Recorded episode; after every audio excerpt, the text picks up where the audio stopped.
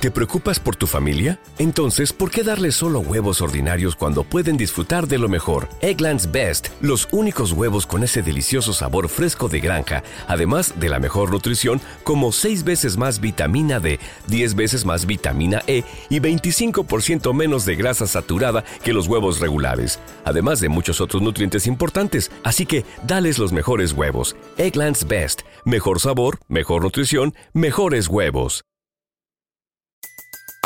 Everybody in your crew identifies as either Big Mac Burger, McNuggets, or McCrispy Sandwich. But you're the filet fish Sandwich all day. That crispy fish, that savory tartar sauce, that melty cheese, that pillowy bun. Yeah, you get it. Every time. And if you love the filet of fish, right now you can catch two of the classics you love for just $6. Limited time only. Price and participation may vary. Cannot be combined with any other offer. Single item at regular price. Ba da ba ba ba.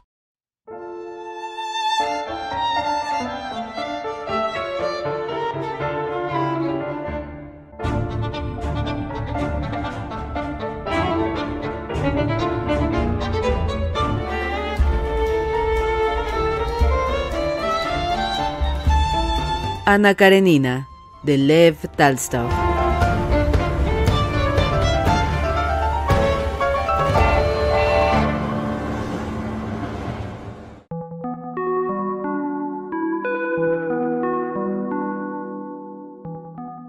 Ana miraba el rostro de Dolly, delgado con huellas de cansancio y polvo del camino en las arrugas. Iba a decir lo que estaba pensando, que Dolly había adelgazado mucho, pero recordó que ella estaba mucho más guapa que antes. La misma mirada admirativa de su cuñada se lo había advertido. Suspiró y en vez de ello se puso a hablar de sí misma. Me miras, dijo, y piensas que sí puedo ser feliz en mi situación. Pues bien, da vergüenza confesarlo, pero sí, soy feliz, imperdonablemente feliz. Me ha sucedido una cosa maravillosa, algo así como despertar de un sueño espantoso y darme cuenta que todo aquello que me aterraba era cosa de un sueño. Yo he despertado de mi pesadilla, Pasé por momentos dolorosos, aterradores, pero ahora, sobre todo, desde que estamos aquí, soy tan feliz. Y sonriendo tímidamente, dirigió sus ojos al rostro de Daria Alejandrovna con mirada interrogadora. Estoy muy contenta, contestó Dolly sonriendo, aunque con poco entusiasmo. Estoy muy contenta, sí, por ti. ¿Por qué no me has escrito? ¿Por qué? Porque no me atreví a hacerlo. Te olvidas de mi situación.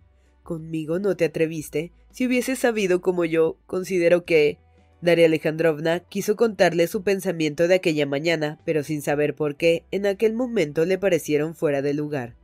Bueno, de esto ya hablaremos luego, eludió. ¿Y qué son estas construcciones? preguntó enseguida para cambiar de conversación y señalando los techos rojos y verdes que se veían entre las acacias y las lilas. Parece una pequeña ciudad, pero Ana no le contestó. No, no, dime cómo consideras mi situación. ¿Qué piensas de ello? Pienso que empezó a decir Dolly. En ese momento, Vasenchka Veselovsky, enseñando al caballo a galopar con las patas extendidas, pasó ante ellas. Va bien, Ana Arkadievna, gritó. Ana ni lo miró siquiera para volver a la conversación interrumpida. Pero Daria Alejandrovna pensó de nuevo que era poco conveniente una larga conversación sobre aquello en el coche y expresó su pensamiento en pocas palabras. No considero nada, dijo. Siempre te he querido, y cuando se ama a una persona se la ama tal como es, aunque no sea como uno quisiera que fuese. Ana separó su mirada de Daria Alejandrovna y con el ceño fruncido, su nueva costumbre que Dolly no conocía aún, quedó pensativa, queriendo descifrar el significado de aquellas palabras. Al cabo de un rato, habiendo comprendido lo que Daria Alejandrovna había querido decir, volvió a mirarla y lentamente y con firmeza le dijo si tuvieses pecados, te serían perdonados por haber venido aquí y por estas palabras. Dolly vio que brotaban abundantes lágrimas de los ojos de Ana y le estrechó la mano en silencio. ¿Pero qué son estas construcciones? insistió para cortar aquella situación. ¿Cuántas hay? Son las casas de los empleados, explicó Ana. La fábrica, las cuadras. Aquí empieza el paseo. Todo estaba abandonado y Alexei lo arregló. Tiene mucho cariño a esta hacienda, y lo que no esperaba de él, en modo alguno, se interesa en gran manera por los trabajos. Desde luego tiene una inteligencia privilegiada y una gran voluntad. Todo lo que emprende lo hace admirablemente, y no solo no se aburre, sino que trabaja con pasión. Se ha convertido en un amo ordenado, económico y hasta avaro con las cosas de la propiedad. Solo en esto, ¿eh? Ana hablaba con aquella sonrisa y alegría con las que hablan las mujeres de los secretos que solo ellas conocen y de las cualidades del hombre amado. ¿Ves esta gran construcción? Es el nuevo hospital. Calculo que costará más de cien mil rublos. En estos momentos es sudada. ¿Y sabes por qué lo hace? Los campesinos le pidieron que les rebajase el arriendo de unos prados. Él se negó a ello. Yo se lo reproché, llamándole avariento, y entonces él, para demostrar que no se negaba a aquella pretensión por avaricia, sino por considerarla justa, comenzó este hospital que, como digo yo, le costará una buena cantidad. Si quieres, esto sé un petites, pero después de esto le quiero más. Ahora verás la casa, siguió es la de sus abuelos. Está por fuera tal y como la dejaron, pues Bronsky no quiere hacer en ella cambio alguno. Es soberbia, exclamó Dolly, viendo la casa grande, pero bien proporcionada en sus tres dimensiones, en sus huecos, con esbeltas columnas y otros bellos adornos, y que resaltaba con aspecto grandioso entre el verdor de diferentes matices de los árboles del jardín.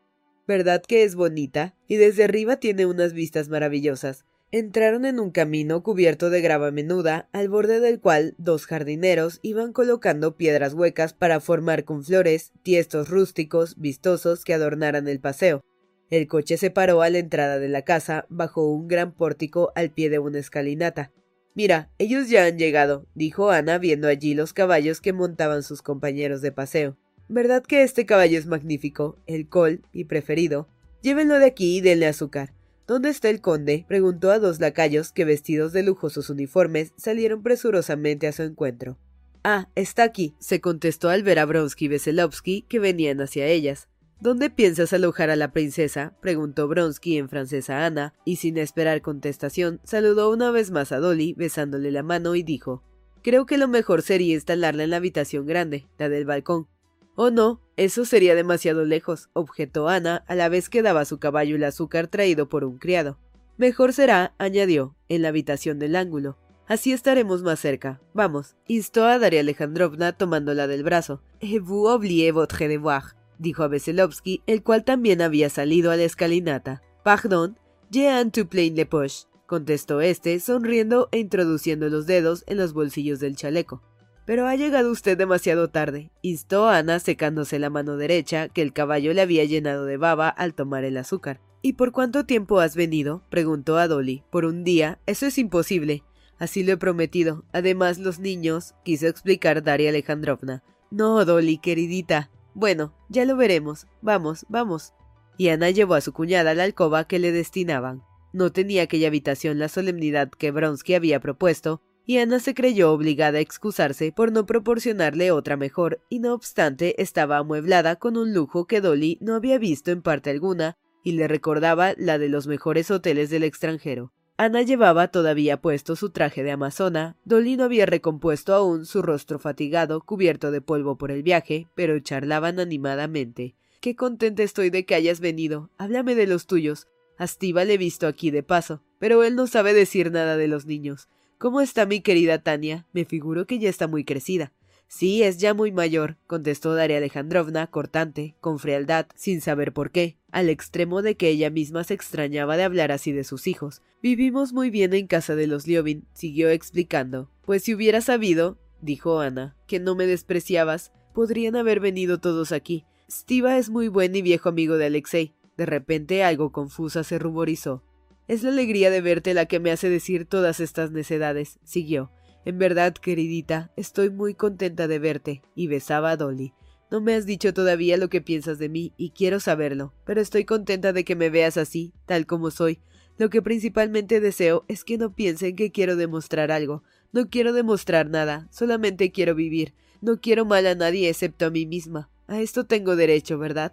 De todos modos, este es tema para una conversación muy larga. Luego hablaremos de todo ello. Ahora voy a vestirme. Te mandaré a la muchacha.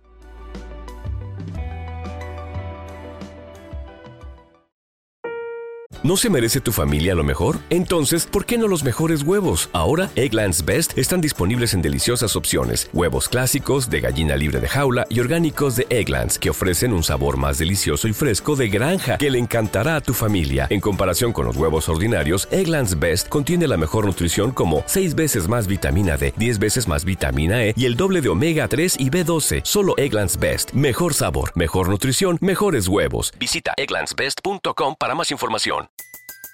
Everybody in your crew identifies as either Big Mac Burger, McNuggets, or McCrispy Sandwich. But you're the filet fish Sandwich all day. That crispy fish, that savory tartar sauce, that melty cheese, that pillowy bun. Yeah, you get it.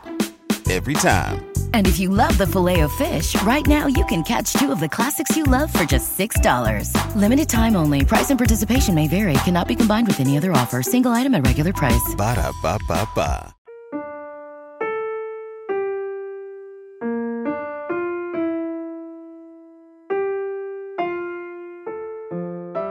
Al quedarse sola, Daria Alejandrovna examinó detenidamente la habitación. Tanto esta como todas las demás de la casa que había visto daban la impresión de abundancia y de un lujo del cual solo sabía algo Dolly por las novelas inglesas, pues nunca lo había visto tal no ya en el campo, sino en ningún otro lugar de Rusia.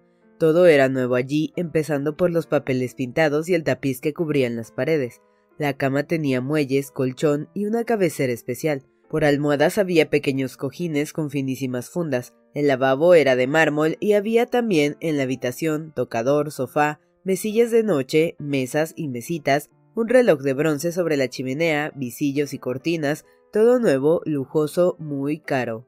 La doncella, muy presumida que vino a ofrecerle sus servicios, estaba peinada y vestida a la moda y con mayor lujo que la misma Dolly. Su cortesía, limpieza y buena disposición para servirle le eran agradables, pero a Daria Alejandrovna le molestaba su presencia, pues le producía vergüenza que le viera la blusita remendada que había tenido la mala ocurrencia de ponerse para el viaje. Dolly se avergonzaba ahora de los mismos remedios y surcidos por los cuales se vanagloriaba en su casa de buena administradora, que calculaba para que su blusita necesitaba 25 arquinas de batista, que a 65 copex importaban más que 15 rublos, aparte de los adornos y el trabajo, y guardaba este dinero para otras necesidades. Daria Alejandrovna se sintió muy aliviada de esta molestia cuando entró en la habitación su antigua conocida, Anushka, diciendo que a la presumida doncella la llamaba su señora y que ella se quedaría sustituirla. Anushka parecía sentirse feliz de la llegada de Daria Alejandrovna y charlaba sin cesar.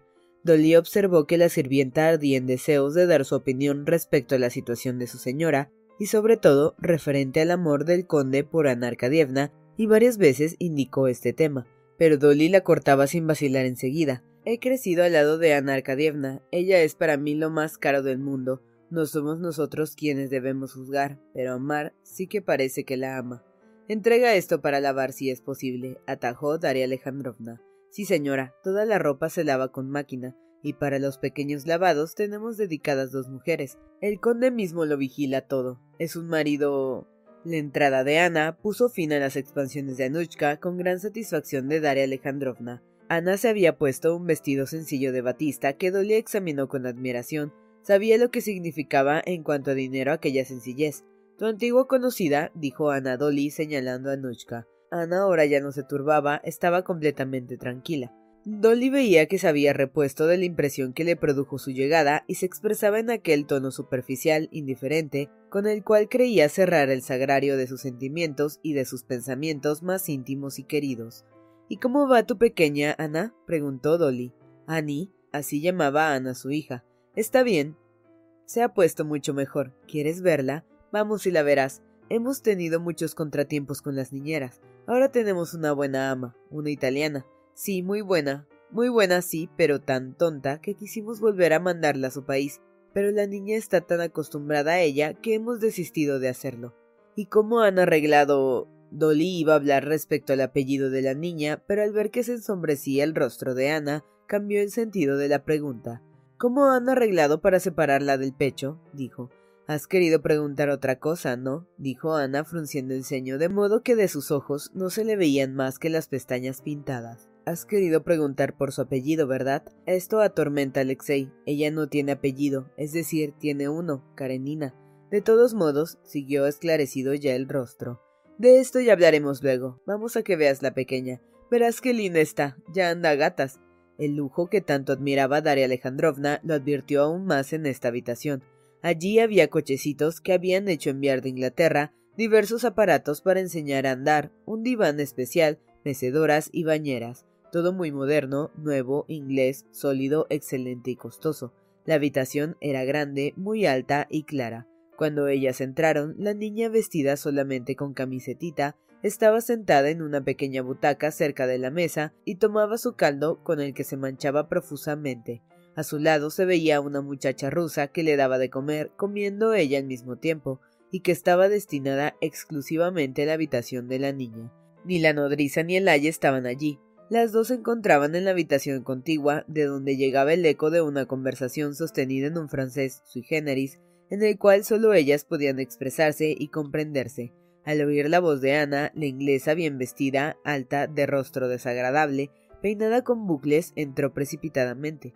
Se apresuró a disculparse ante Ana, a pesar de que ésta no le había hecho observación alguna, y a cada palabra de su dueña repetía, repetía, Yes, yes, my lady.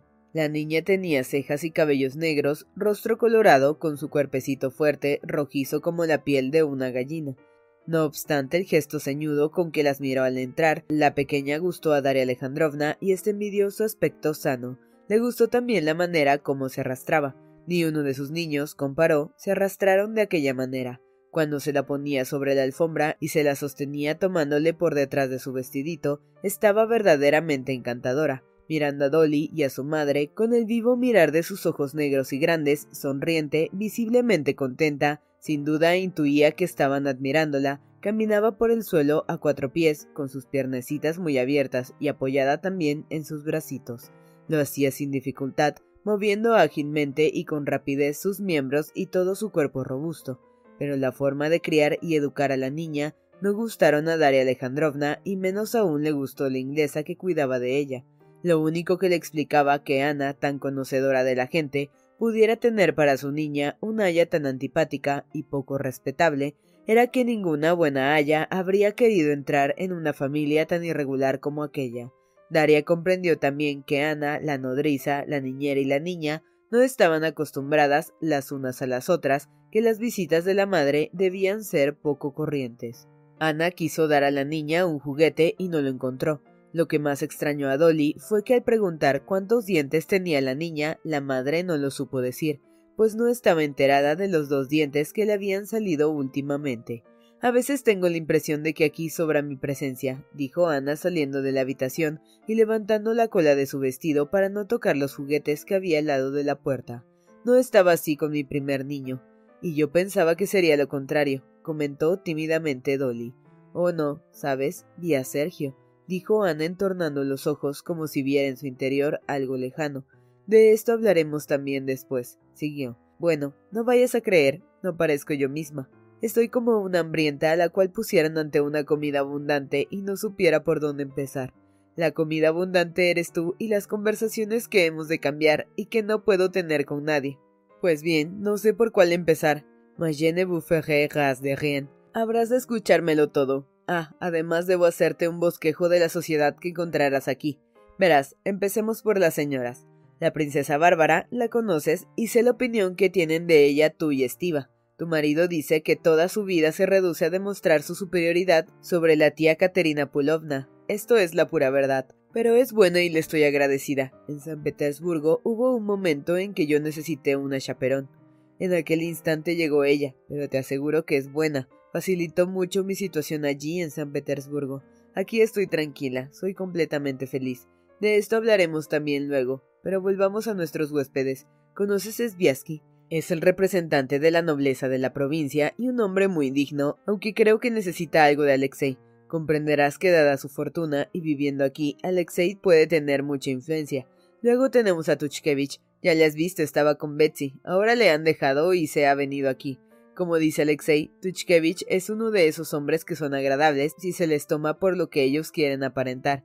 Y le comilfo, como dice la princesa Bárbara. Tenemos también a Veselovsky, a este ya le conoces, es un chico muy agradable, y una sonrisa picaresca frunció los labios de Ana.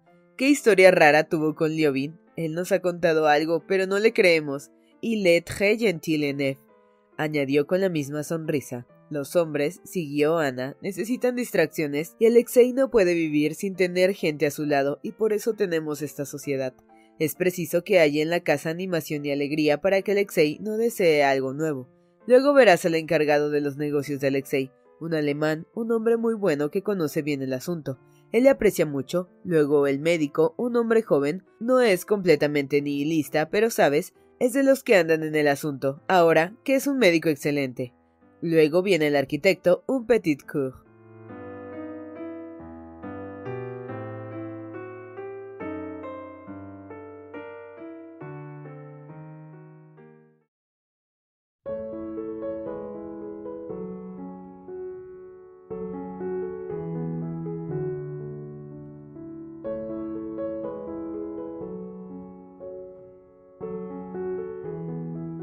Aquí tiene princesa Dolly, a la que tanto quería usted ver, dijo Ana saliendo junto con Daria Alejandrovna a la gran terraza de piedra donde sentada ante el bastidor, abordando un antimascar para el conde Alexei Kirilovich, estaba la princesa Bárbara.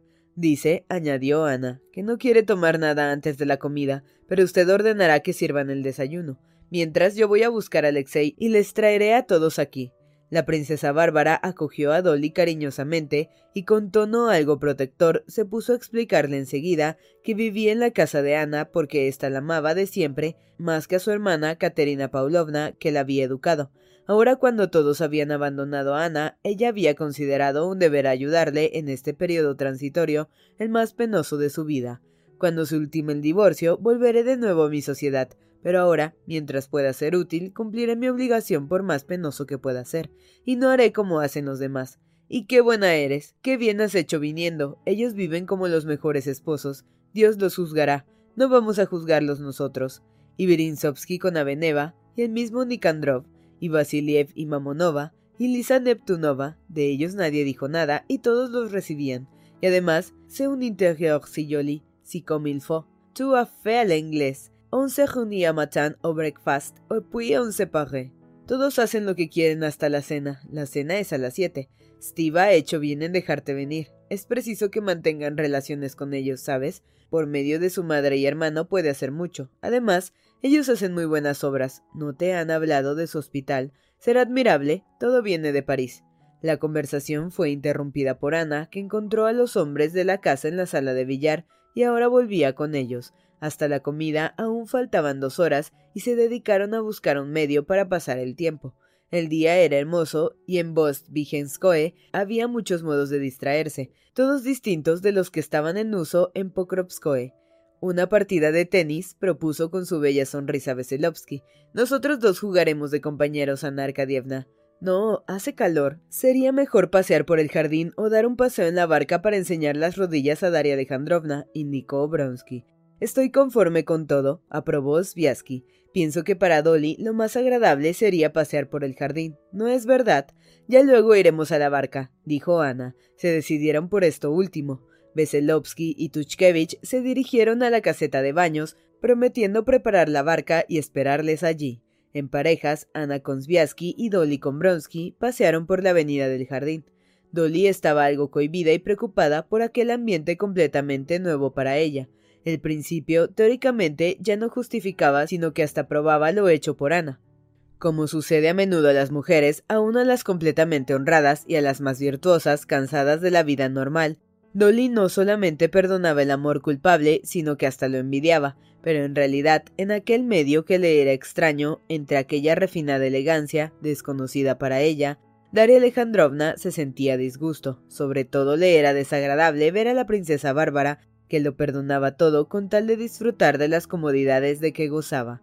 En general, Dolly aprobaba, como decimos, lo hecho por Ana, pero al ver al hombre que había sido la causa de todo, le producía un sentimiento de malestar. Además, Bronsky nunca le había gustado, le consideraba un orgulloso que no tenía nada de qué enorgullecerse como no fuera su capital, pero contra su voluntad aquí en su propia casa se imponía aún más que antes a ella, y Dolly se sentía a su lado cohibida, privada de libertad. Con Bronsky experimentaba un sentimiento parecido a lo que sentía ante la camarera a causa de su blusita vieja. No era que se avergonzara ante la doncella, pero sentía que ésta advirtiera sus remiendos. Tampoco con Bronsky se avergonzaba, pero se sentía molesta por ella misma. Ahora confusa, buscaba un tema de conversación, a pesar de que consideraba que a causa de su orgullo habrían de serle desagradables los elogios de su casa y del jardín. No encontrando otro tema mejor, le dijo que le había gustado la casa.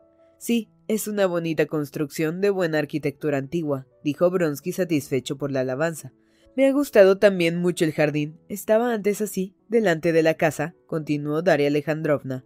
Oh, no, contestó Alexei. Su rostro se iluminó de placer. Si hubiese usted visto esto en primavera. Luego atrajo su atención sobre los diferentes detalles que adornaban la casa y el jardín. Hablaba y mostraba aquello con verdadera emoción. Se adivinaba que, habiendo consagrado mucho trabajo, tiempo y dinero en arreglar y adornar su finca, Bronsky sentía necesidad de hablar de ello y que le alegraban el alma las alabanzas que Daria Alejandrovna le prodigaba. Si quiere ver el hospital y no está usted cansada, no está lejos. Vamos, propuso tras mirar el rostro de Dolly y ver que no denotaba cansancio ni aburrimiento. Daria Alejandrovna aceptó de buen grado. Ana, ¿tú vendrás también? preguntó Bronsky a Ana. Vamos, ¿no? consultó Ana Sviasky. Pero será necesario avisar, añadió a Veselovsky y Tuchkovich para que no estén los pobres preparando inútilmente la barca. Es un monumento, dijo a Dolly con aquella astuta sonrisa con la que antes le hablara del hospital. Oh, es una obra capital, comentó Osviaski, y para que no pareciera que adulaba a Bronsky, enseguida hizo una observación que podía contener una ligera censura. Sin embargo, Conde le dijo Me sorprende que haciendo tanto por el pueblo en sentido sanitario, se muestre tan indiferente por las escuelas. C'est devenu tellement común les écoles, replicó Bronsky. Pero no es solo por este motivo, sino porque me he ido entusiasmando con la idea. Es por aquí, indicó a Daria Alejandrovna, indicándole la salida lateral del paseo. Las señoras abrieron sus sombrillas y después de unas cuantas vueltas salieron a un sendero que corría por el límite de la finca. Al salir de la puertecilla, Daria Alejandrovna vio ante ella, sobre un altozano, una construcción grande, roja, de forma caprichosa, casi ya terminada, cuyo tejado de zinc, sin pintar, brillaba todavía al sol. Al lado de aquella construcción, ya acabada, se estaba levantando otra. Subidos sobre los andamios, los obreros vertían masa de los cubos, la alisaban con las paletas o ponían ladrillos. Qué rápidas van las obras, dijo Sviasky. Cuando estuve aquí la última vez no había techo todavía. En otoño estará terminado. En el interior está ya casi todo listo, explicó Ana. ¿Y esta nueva construcción? ¿Qué es? Son los locales destinados para el médico y la farmacia, contestó Bronsky. Al ver al arquitecto que se acercaba con su clásico abrigo corto, pidió permiso a las señoras, fue a su encuentro y sostuvo con él una animada conversación. Le digo que el frontis resulta demasiado bajo, dijo Bronsky a Ana, que aproximándose le preguntaba de qué trataban. Ya le dije yo, comentó, que tenían que levantar los cimientos. Sí, está claro que habría sido mejor, Ana Arkadievna, pero ya es tarde. No podemos hacer nada. Sí, me interesa mucho esta obra, contestó Ana Sviasky, el cual había expresado su sorpresa por sus conocimientos de arquitectura. Hay que obrar de modo que la nueva construcción armonice con la del hospital, pero ha sido ideada demasiado tarde y empezada sin plan. Habiendo terminado la conversación con el arquitecto, Bronsky se unió de nuevo a las señoras y las acompañó por el interior del hospital, aunque por fuera aún se estaban terminando algunos detalles como las cornisas, y en el piso de abajo pintaban todavía, en el piso superior casi todo estaba terminado. Subiendo por la ancha escalera de hierro fundido, entraron en la primera habitación. Era una pieza de vastas dimensiones. Las paredes estaban pintadas imitando mármol. Las enormes ventanas de cristal ya estaban puestas, únicamente el suelo, que debía ir entarimado, estaba aún sin terminar. Los carpinteros que cepillaban unas tablas dejaron su trabajo y quitándose las cintas que sujetaban sus cabellos, saludaron a las señoras. Es el recibidor, explicó Bronsky. Aquí habrá un gran pupitre, una mesa, un armario y nada más. Vamos aquí, no se acerquen a la ventana, dijo Ana. Luego probó si la pintura estaba fresca y dijo Alexei, esto ya está seco. Del recibimiento pasaron al corredor, donde Bronsky les enseñó la ventilación que tenía un sistema modernísimo. Desde allí les llevó a ver las bañeras de mármol, las camas con magníficos muelles, después les fue mostrando una tras otra las diversas salas, la despensa, el ropero, las estufas de nuevo modelo, las carretillas que sin producir ruido habían de llevar por el pasillo los objetos necesarios y muchas otras cosas curiosas. Sviasky lo presenciaba todo como un buen conocedor en cosas modernas. Dolly estaba realmente sorprendida de cuanto veía y queriendo comprenderlo todo, no cesaba de hacer preguntas, lo que procuraba a Bronsky un visible placer. Sí, me parece que su hospital sería el único bien organizado en toda Rusia, dijo Sviasky. ¿Y no tendrá usted aquí un departamento de maternidad? preguntó Dolly. Es tan necesario en un pueblo, añadió. ¿Cuántas veces yo... No obstante su cortesía, Bronsky le interrumpió. Esto no es una casa de maternidad, es un hospital y está destinado solo a enfermedades. Eso sí, para todas excepto las contagiosas, explicó luego. Y esto, mírelo, siguió haciendo rodar hacia Daria Alejandrovna una butaca que acababa de recibir para los convalecientes. Mírelo solamente, insistió, y se sentó en la butaca y la puso en movimiento. El enfermo, dijo, no puede andar, está débil aún, tiene los pies en cura o simplemente doloridos, pero le es necesario tomar el aire, pues bien, con esto puede moverse, pasear, dirigirse a donde quiera. Daria Alejandrovna se interesaba por todo, todo le gustaba y más que nada el propio Bronsky con su animación tan natural e ingenua. Sí, es un hombre bueno, simpático, pensaba Dolly, a veces sin escucharle, pero mirándole, observando la expresión de su rostro, y mentalmente se ponía en el lugar de Ana y comprendía que ésta hubiera podido enamorarse de él. Everybody in your crew identifies as either Big Mac Burger, McNuggets, or McCrispy Sandwich. But you're the filet fish Sandwich all day. That crispy fish, that savory tartar sauce, that melty cheese, that pillowy bun. Yeah, you get it. Every time. And if you love the filet of fish, right now you can catch two of the classics you love for just $6. Limited time only. Price and participation may vary. Cannot be combined with any other offer. Single item at regular price. Ba da ba ba ba. ¿No se merece tu familia lo mejor? Entonces, ¿por qué no los mejores huevos? Ahora, Egglands Best están disponibles en deliciosas opciones. Huevos clásicos, de gallina libre de jaula y orgánicos de Egglands, que ofrecen un sabor más delicioso y fresco de granja que le encantará a tu familia. En comparación con los huevos ordinarios, Egglands Best contiene la mejor nutrición como 6 veces más vitamina D, 10 veces más vitamina E y el doble de omega 3 y B12. Solo Egglands Best. Mejor sabor, mejor nutrición, mejores huevos. Visita egglandsbest.com para más información.